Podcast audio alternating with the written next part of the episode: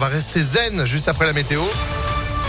Et puis l'info de Sandrine Ollier. Bonjour Sandrine. Bonjour Phil, bonjour à tous. À la une, les cours du pétrole repartent à la hausse, plus 7% hier. Le prix du baril repasse au-dessus des 110 dollars.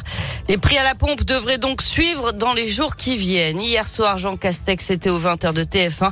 Le Premier ministre a donné les contours des mesures à l'étude si Emmanuel Macron est réélu à l'élection présidentielle avec de nouvelles aides plus ciblées après le 31 juillet pour ceux qui roulent beaucoup pour travailler et ceux dont le pouvoir d'achat est bas. En attendant, je vous rappelle la remise de 15 centimes par litre à partir du 1er avril.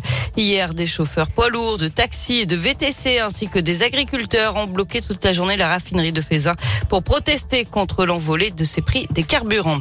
Dans l'actualité également, trois pompiers légèrement blessés dans une explosion suivie d'un incendie hier midi à Lyon.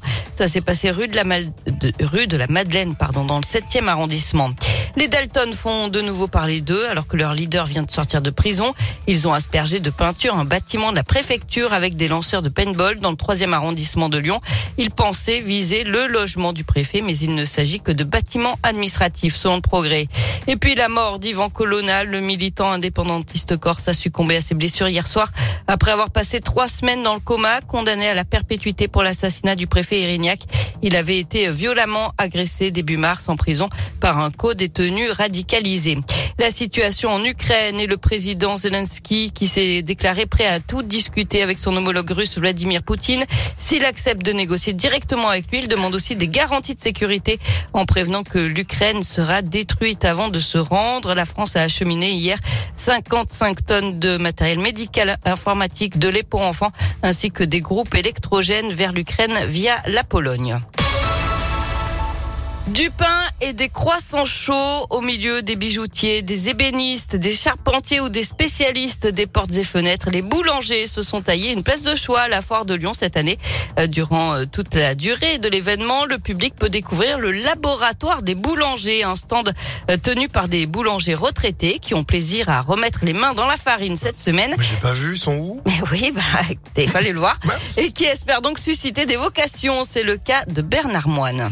On peut voir les démonstrations, ce qui est important. Tout est fait euh, sur place artisanalement. C'est toujours intéressant de, voir comment les choses se passent. Et puis ça permet en même temps d'échanger avec euh, les, passants. Ça permet à des jeunes de, de pouvoir voir comment on réalise certains produits. Et puis ça leur donne des idées. Après, d'engager peut-être un cursus de formation par la suite.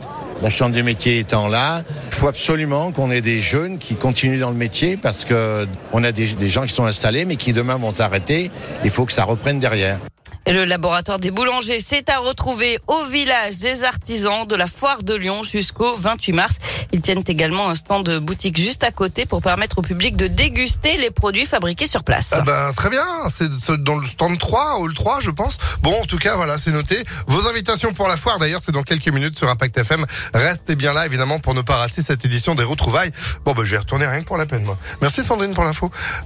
Vous êtes de retour à 7h30. À tout à l'heure. Allez, c'est la météo. 7h04. fine.